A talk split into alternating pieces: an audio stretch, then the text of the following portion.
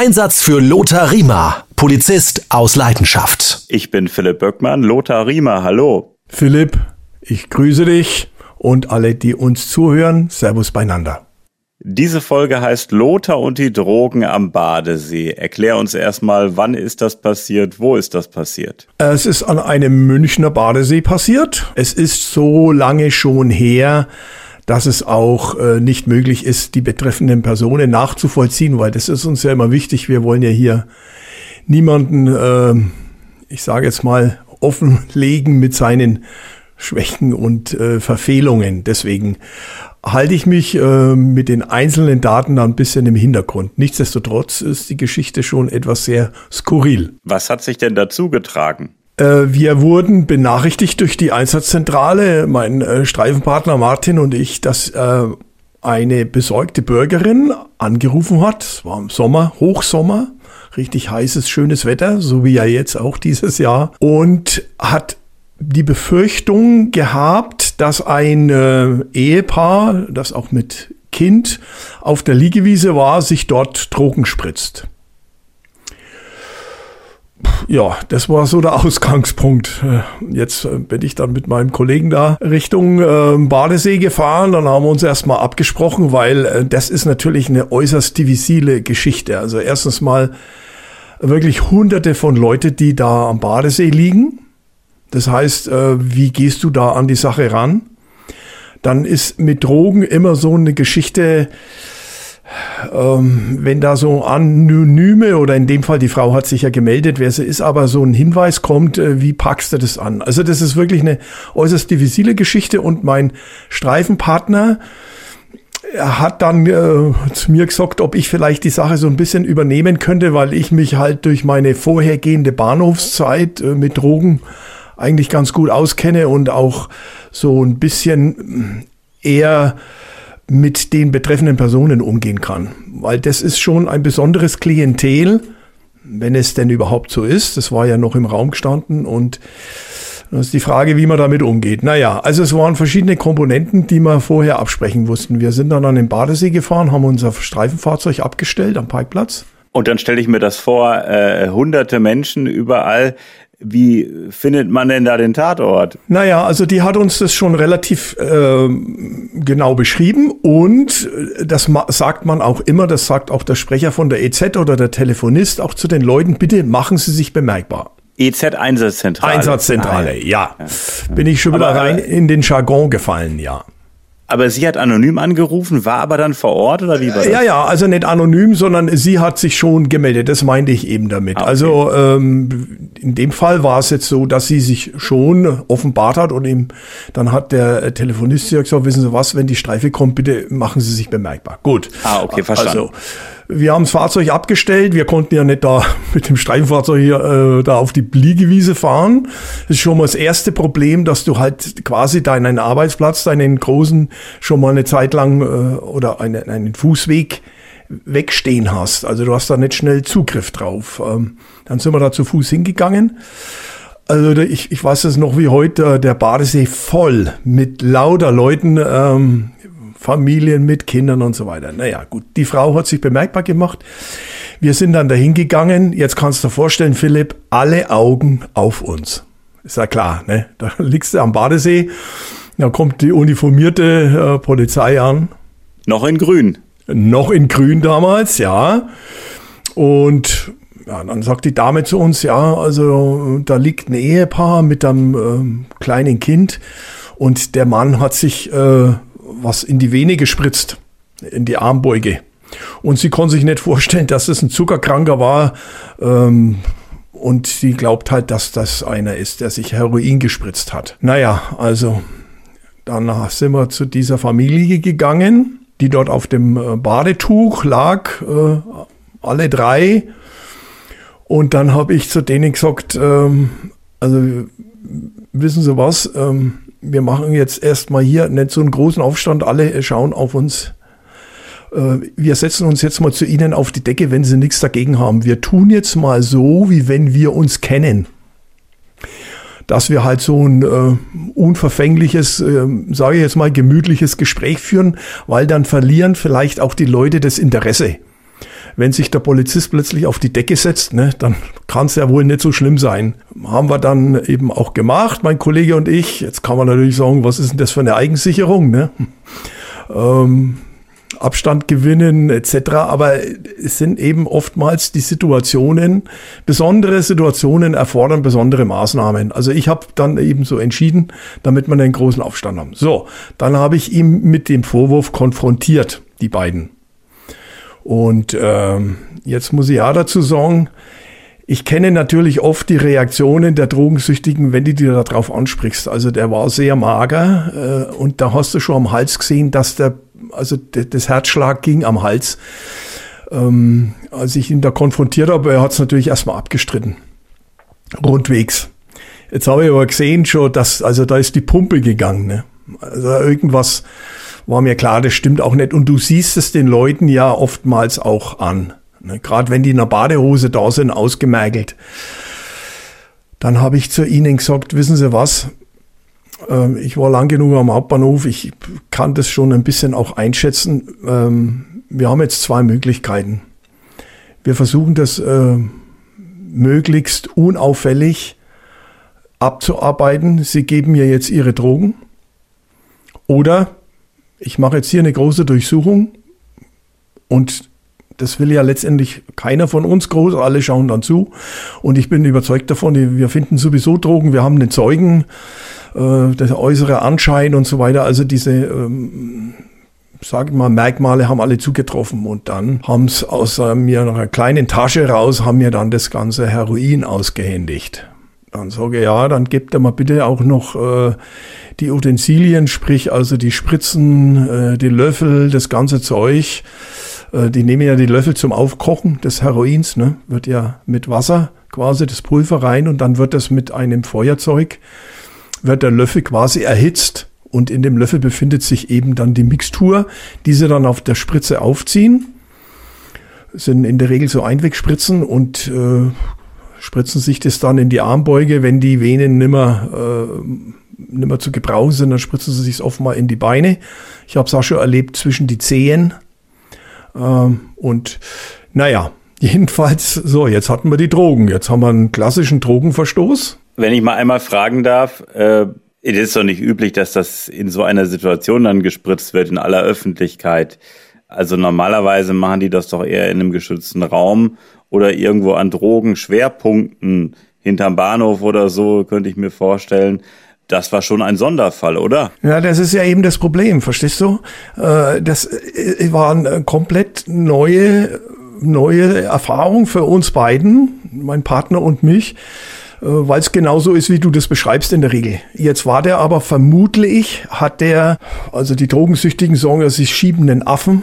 Also sie haben einen äh, immensen Entzug immensen Entzug und dann ist es denen egal, wo die sich spritzen. Und so war es bei dem. Der hat äh, dringend einen Schuss gebraucht und dann hat er sich den halt reingesetzt in der Hoffnung, wird schon keiner was sagen oder, oder auffallen. Jetzt war es aber nicht so. Naja, gut. So, jetzt hast du also ein Kleinkind, ein, ein Mädchen, ich sage jetzt mal im Alter von vier, fünf Jahren, die Mutter, den Vater in Badebekleidung. So, was magst du jetzt? Ne? Ausweise hatten sie keine dabei. Also haben wir gesagt, gut, müssen wir sie mitnehmen zur Wache. Ne, muss man dort Identitätsfeststellungen machen, Anzeige schreiben, eine Vernehmung, was auch immer. So, theoretisch hätten wir jetzt einen Streifenwagen holen müssen, zusätzlich zu dem Transport von dem Mann. Ein Streifenfahrzeug für die Mutter, eventuell noch sogar separat fürs Kind oder einen VW-Bus. Also alles so Dinge, die, die musste dann in, in Bruchteilen von Sekunden musste dir durch den Kopf gehen lassen. Wie, wie arbeitest du da jetzt ab? Jetzt hat man keine Streifenfahrzeuge frei. So, was magst du jetzt? Also habe ich gesagt, Leute, okay, wir machen jetzt folgendes. Ihr packt eure Sachen alle ein. Und dann gehen wir zu unserem Streifenfahrzeug wir tun jetzt mal so, wie wenn wir uns alle so ein bisschen kennen und ähm, nicht jetzt hier mit modsmäßigen Abführen und allem. Ich will ja auch nicht das äh, für das Kind, das sind ja traumatische Erlebnisse. Ne? Gut, das haben wir dann gemacht und dann sind wir ins Streifenfahrzeug eingestiegen. Wieder alle Eigensicherung. Ging halt jetzt mal nun mal nicht anders. Und sind Richtung Dienststelle gefahren. Jetzt kriegt der mir im Streifenfahrzeug einen epileptischen Anfall. Mit Schaum vor dem Mund. Zittert am ganzen Leib. Ich denke, der stirbt mir jetzt. Ich funk die Einsatzzentrale an, ich brauche sofort einen Notarzt. Und zwar, wenn es geht, Notarzt direkt vor die Dienststelle. Wir sind nur ungefähr zehn Minuten weg. So ein Rendezvous vor unterwegs bringt uns nichts, bis der ausrückt und bis der zu uns da rauskommt. Äh, da ist der womöglich schon verstorben. Jedenfalls, äh, wir sind dann äh, mit Blaulicht und Sirene da zu unserem Stützpunkt zu unserer Dienststelle gefahren. Vor der Dienststelle war schon der Notarzt mit dem Rettungssanitäter. Wir auf den Parkplatz gefahren, Türen auf, äh, da war der schon halb im Koma. Der Notarzt äh, behandelt ihn, ich sag ihm halt, worum es geht, dass der sich gerade anscheinend frisch was gespritzt hat und naja, dann haben die da ihre äh, medizinischen Erstmaßnahmen getroffen haben den in Sunny rein und sage ich zu dem Notarzt, sie, wie geht denn das jetzt weiter? Was, was, was ist jetzt los mit dem? Ja, also der ist jetzt ins Koma gefallen. Wahrscheinlich ähm, aufgrund der Drogen und der absoluten Stresssituation. Das ist oft so bei Menschen, wenn der in so eine absolute Stresssituation kommt, dann äh, fallen die quasi in die Bewusstlosigkeit. Ne? Der Körper fährt alles runter. Und bei den Drogensüchtigen dann sowieso weil da kommt ja dann noch dazu, dass wegen der Strafanzeige und jetzt sind die Drogen weg, die sie aber eigentlich bräuchten und so weiter. Ja, gut. Sag ja, dann müssen wir uns überlegen wegen der Krankenhausbewachung. Wir wissen nicht, wer der ist. Das heißt, du musst jetzt eine Streife organisieren wegen der Krankenhausbewachung. Ah ja, sagt der Notarzt, nee, das brauchen wir nicht. Also der ist so schnell, äh, der braucht mindestens 24 Stunden, bis der einigermaßen wieder fit ist. Ne? Gut, sag ich, muss ich mit dem Staatsanwalt telefonieren? Das kann ich nicht entscheiden. Ne? Also es ist ja so, wenn die, äh, wenn Personen eine Straftat begehen und du nicht weißt, wer derjenige ist, dann müsstest du äh, erkennungsdienstliche Behandlung machen, Personalien feststellen, so das ist das ganze volle Programm, das macht man in der Dienststelle. Wenn er nicht äh, bekannt ist, dann muss er halt notfalls in Untersuchungshaft und dann wird der Haftrichter entscheidet dann letztendlich, äh, geht er in Haft oder nicht. Äh, haben die beiden äh, ihre Namen bekannt gegeben? Sie hatten ja keine Ausweise dabei. Haben die irgendwie auf der Wiese da was gesagt? Ja, die haben natürlich schon was gesagt. Nur das Problem ist, die können mir auch sagen, er heißt Karl Napp und sie heißt Hans Wurst. Ne?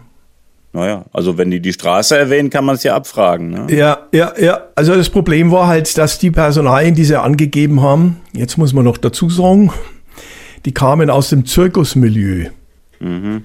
Also fahrendes Volk ohne festen Wohnsitz. Verstehst du? Murphy's Law, kennst du den Ausdruck Murphy's Law? Wenn es Mist läuft, läuft es richtig Mist. Ne? Also wir hatten weder irgendwelche Identitätspapiere, wir hatten äh, ein, ein Kind und zwei Beschuldigte, bei denen die Personalien nicht festgestanden sind. So. Jetzt musst du natürlich mit dem Staatsanwalt sprechen. Machen wir eine Krankenhausbewachung, das muss der Staatsanwalt ja anordnen. Oder äh, weil in Haft können wir nicht nehmen, also ihn auf alle Fälle nicht, weil er ja nicht haftfähig war, der war ja, wie gesagt, bewusstlos. Und dann habe ich mit dem Staatsanwalt telefoniert, der sagt, ja, was sagt der Notarzt? Ja, der Notarzt sagt also, der ist jetzt erstmal außen vor. Ja, dann können wir uns vielleicht die Krankenhausbewachung sparen. Da brauchst du ja auch wieder Personal, das vorne und hinten fehlt. Und die Personalien von der Frau, die schauen es halt, dass sie irgendwelche Personalien auftreiben und ansonsten lassen es die Frau und das Kind gehen. Naja, gut, okay. So weit, so gut. Jetzt kommt wieder Murphy's Law. Mhm. Er kommt ins Krankenhaus, sie sitzt mit mir zusammen. Ich habe dem Kind dann erstmal ein Getränk spendiert und, und mit der Frau auch geredet. Ich habe gesagt, Leute, jetzt müssen wir mal ein wenig vom Gas runtergehen. Haben sie denn überhaupt keine Ausweise, gar nichts dabei? Es gibt sogar, nee, also wir sind von dem Zirkus so und so und äh, ja, wir waren halt jetzt heute, äh, zur Zeit gastieren wir halt in München und waren am Badesee. Okay, sag ich, ähm, da müssen wir halt notfalls zu dem Zirkus fahren. Ne? Dann sagt sie, also wenn wir da einen Zirkus fahren, da ist der Teufel los mit meiner ganzen Verwandtschaft und so. Aber wisst ihr was? Ich biete euch einen Deal an. Um 18 Uhr haben wir mit einem Drogendealer ein Meeting. Dann denke ich, das kann jetzt nicht wahr sein. Ne? Es war mittlerweile, glaube ich, 16 Uhr, 16.30 Uhr. Äh, also da hängt mir wirklich, ich sag's jetzt mal sehr salopp, der Hintern zu tief. da muss ich ähm, die Rauschgefahndung informieren. Also in München gibt es ja ein eigenes Rauschgiftkommissariat. Sage ich, die muss ich informieren. Das, das, das, ich kann ja jetzt nicht einfach sagen, ja, okay, da gehen wir hin und dann nehmen wir den, den Drogendealer fest. Ne? Also gut, ich telefoniere äh, mit äh, den Kollegen, die sagt zu mir die eine Kollegin, ja, also dafür sind sie nicht zuständig, äh, um was für Drogen geht's. Ne? Ja, sag ich, äh, es geht um synthetische Drogen, Tabletten. Da ist eine riesige Übergabe von einem Drogendealer mit Tabletten. Ja, da verbindet sie mich dann an den Kollegen, der die bearbeitet, also das Kommissariat, die haben das aufgeteilt. Ne? So, dann warte ich auf den Rückruf, es tut sich nichts, die Uhrzeit ne, rennt voran. Ich rufe wieder an, sag Leute, was ist denn da los bei euch? Also ich hätte eine Information. Ja, also Sie melden sich gleich wieder. Hm, gut, ich wieder zehn Minuten gewartet, dann klingelt's Telefon. Ja, Kollege, was können wir für dich tun? Ich sag, ihr? Ich kann was für euch tun. Ich, ich habe einen Informanten hier, der könnte euch einen Drogendealer liefern, weil da um 18 Uhr ein Deal abläuft. Ja, wie, wie ist denn das ernst zu nehmen? Äh, sag ich, was weiß ich nicht. wie, wie ernst zu nehmen ist, ich habe die jetzt gerade erwischt, die haben sich Drogen gespritzt, drogensüchtig sind sie.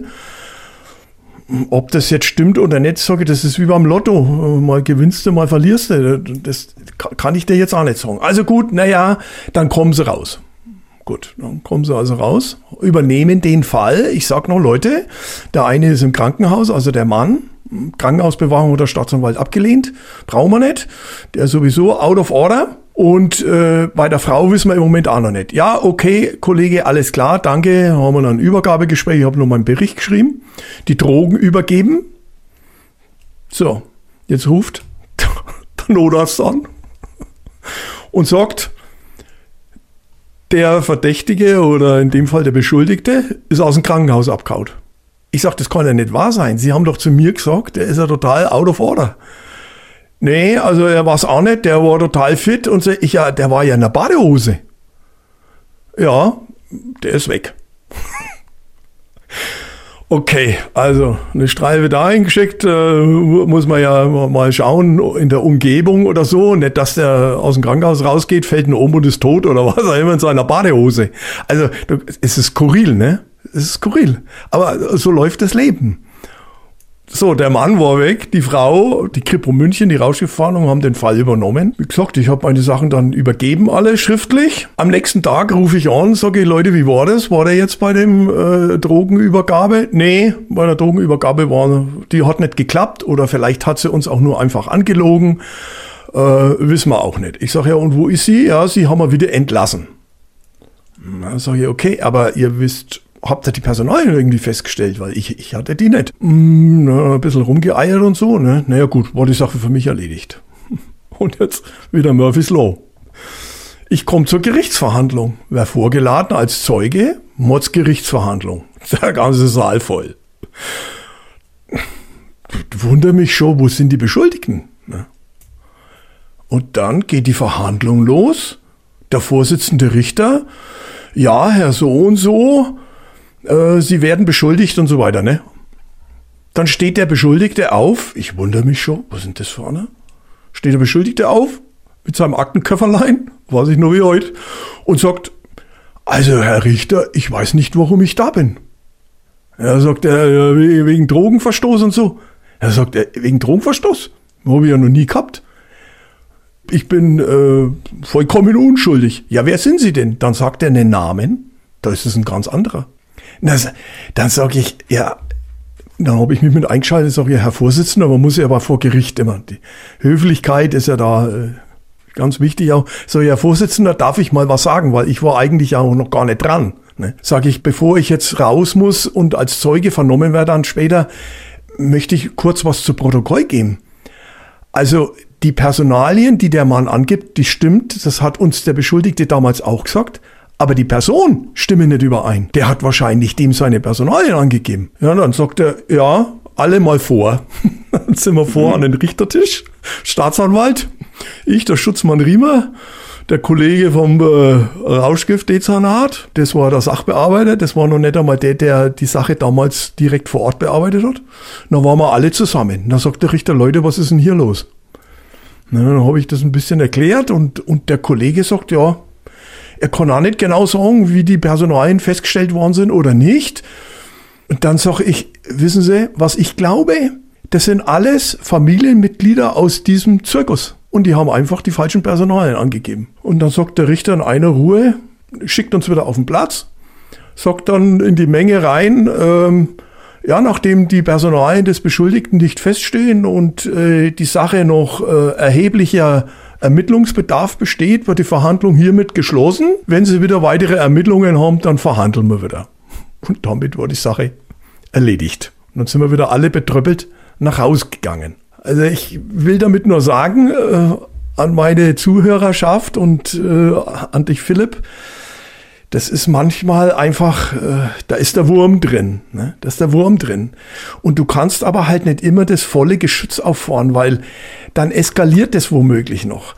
Und äh, wenn ich da die Polizei, äh, polizeilichen Maßnahmen am Badesee alle getroffen hätte, da wäre mir vor Ort noch umgefallen. Dann hätte man einen Notarzt noch holen müssen.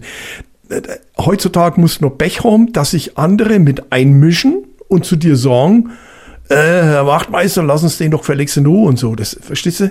Also Murphy's Law. Nur Lothar, du weißt ja, wie die beiden aussehen. Hätte man nicht nach dieser missglückten Gerichtsverhandlung nochmal zum Zirkus fahren können, dass du nochmal einmal geguckt hast oder mal eine Gegenüberstellung, dass man einfach mal äh, Männer aus dem Umfeld, aus der Verwandtschaft äh, von dem Zirkus äh, auf die Wache nehmen hätte können und dann äh, würdest du einmal schauen, wer war es denn nun nach Beschreibung? Das klingt alles sehr gut, aber die Realität ist eine andere. Die Verhandlung ist schon mal ein Jahr später gewesen, bis sowas alles vors Gericht ah. kommt. Und der, bis dahin ist der wahrscheinlich schon Ach, der Zirkus war, war ja. irgendwo in Deutschland unterwegs. Also okay. das kannst du vergessen. Das ist einfach so. Und ich habe dann auch mal so mit äh, Sachbearbeitern gesprochen, die in dem Zirkusmilieus ermitteln. Das ist eine Katastrophe. Weil diese Leute, erstens mal hast du da in dem Zirkusmilieu eine relativ große Fluktuation von denen, die außenrum so Zuträger sind, weißt du? Tierpfleger, was weiß ich, Zelt aufbauen und so weiter. Eine Riesenfluktuation. Und das, der Kern der Familie ist natürlich die Schotten ab. Da erfährst du nichts. Wie bei der Mafia, so. ne? Wie bei der Mafia. Ja, es ist halt Blut ist dicker wie Wasser. Das ist einfach auch so und äh, ich, ich will da jetzt auch niemanden marginalisieren. Ähm, das ist ja auch oft so bei Familien, bei normalen Familien, wenn da äh, irgendwas ist, dann versucht man erstmal das ein bisschen abzuschotten. Ne? Und, und nicht an die Öffentlichkeit dazu bringen. Ist ja auch verständlich. Ich will da niemanden auch äh, zu nahe treten und verstehe das ja auch. Aber es ist eben für die Polizei wahnsinnig schwierig. Und wenn dann noch dazu kommt, dass solche äußeren Einflüsse die Sache so kompliziert machen, dann kann es eben passieren, dass so ein Einsatz auch mal daneben geht. Ne? Es ist einfach so. Da war jetzt nichts groß kaputt, verstehst du? Wenn das ein Schwerverbrecher gewesen wäre, ähm, da wären wir anders aufgetreten, weißt du?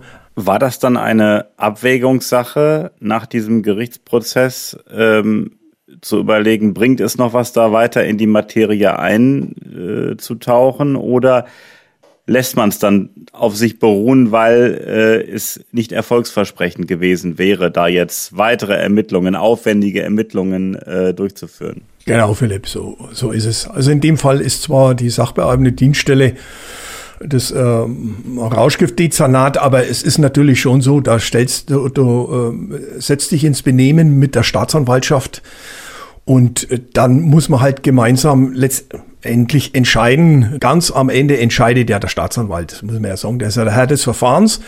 Aber der sagt natürlich auch zu den Ermittlern, Leute, was, was kommt denn jetzt dabei raus? Man muss ja das auch mal in eine Relation setzen. Da, da ist jetzt ein Drogenverstoß, liegt vor. Ja, eventuell auch Handel oder was auch immer. Aber in welchem Maßstab und rechtfertigt das da jetzt mit quasi null Erfolgschancen da motzmäßig aufzu, fahren mit Personal und, und, und also Manpower und, und Zeit. Also die Abwägung ist immer diese Relation Vorwurf, Tatvorwurf, um was geht's und auf der anderen Seite Erfolgsaussichten. Ja, ob das immer so ist, ist natürlich nicht so. Das ist, ich sage jetzt mal bei Mord, Sexualdelikten oder wie auch immer, da schaust du nicht, wie die Erfolgsaussichten sind, sondern da ermittelst du. Weil sich das jetzt gerade so angehört, wie wenn man halt bei den Fällen immer abwägt, äh, also grundsätzlich wägen wir nicht ab, sondern wir ermitteln so weit, wie es geht. Aber irgendwann muss man halt auch, selbst beim Mord oder ich sag Sexualdelikten, irgendwann erkennen, Leute, jetzt kommen wir nicht mehr weiter und wir stellen das Verfahren ein und machen einen Cold Case draus. Ich wollte nur darauf hinaus, du hast auf der einen Seite, wie heftig ist der Tatvorwurf, auf der anderen Seite, wie groß sind die Erfolgschancen. Und ich sag mal, wenn eins von beiden oben ist, also ja. äh, ein richtig heftiger Tatvorwurf oder ja. richtig gute Erfolgsaussichten, wenn ja. eins von beiden oben ist, dann muss es ja praktisch weitergehen. Ja, so ist es. Also meine Erfahrung äh, ist, dass du letztendlich schon auch immer mal eine Ressourcenabwägung machen musst. Hast du denn die Ressourcen und steht das wirklich im Verhältnis zu der Straftat? Das fand ich aber äh, bei der Geschichte schon krass. Ich meine, da ist dieser Gerichtsprozess. Das ist natürlich auch sehr aufwendig, ne? bis der dann erstmal losgeht und äh, dann ist der äh, Tatverdächtige dann da, äh, der es ja gar nicht war was hast du denn gedacht, als du da gesehen hast, äh, das soll der Tatverdächtige sein? Na, mir war klar, die bescheißen. das, war, das war mir klar. Weil, also wenn du vorgeladen wirst, da fragst du doch als erstes, da rufe ich doch bei Gericht an und sag, sie, warum eigentlich vorgeladen? Ich, ich habe äh, ich hab ja gar nichts angestellt. Also selbst im Vorfeld, aber dann einfach in eine Gerichtsverhandlung gehen und dann erst auf Vorhalt des Richters zu sagen, also ich bin das fein nicht, ich meine, das ist ja Kokolores. Das heißt, da ging es darum, einfach Zeit äh, zu schinden, das alles zu verschleppen. Natürlich. Und der, der, der sind, die sind halt alle untergetaucht und dann haben sie halt einen vorgeschickt mit diesen Personalien und dann, ich weiß noch sogar, kannst du mir vorstellen, das ist ja wirklich schon eine Ecke her, aber die Frau hat mir dann sogar noch erzählt, dass sie schwanger ist und ich habe natürlich nebenbei schon ein bisschen bei dieser Familie, bei diesem Zirkusfamilie ein bisschen ermittelt und rausgekriegt, dass zum Beispiel der ihre Schwester schwanger war und nicht sie. Also die hat nämlich auch die Personalien der Schwester angegeben, ne? Also es ist alles sehr, sehr skurril. Und Zirkus ist halt Show, ne? Auch bei Befragungen. Ja, wobei ich schon, also ich habe den diesen Mann immer noch vor Augen, nicht nur weil er da im Auto mit Schaum vor Mund kling ist und gezittert hat und so, sondern auch wie, wie ich gesehen habe auf seiner Decke am, im Schwimmbad, da hast du gemeint, das Herz springt ihm aus der Brust raus. So, so hat der Angst gehabt. Ne? Weil der hat wahrscheinlich weniger Angst gehabt vor mir oder der Polizei, sondern wovor die ja Angst haben, ist vor ihrem großen Familienoberhaupt. Ne? Und was ich so krass finde, ist, äh, als du dann vor Gericht warst und äh, dann war ganz, ganz schnell klar, er ist es nicht, es ist jemand anders aus der Familie. Man ist einerseits, weil man weiß, es ist jemand aus der Familie, man ist nah dran, aber da es ja eine Zirkusfamilie war und äh, eingeschworene Gemeinschaft und äh, Wanderzirkus, der äh, heute hier ist, morgen da ist, die decken sich alle gegenseitig.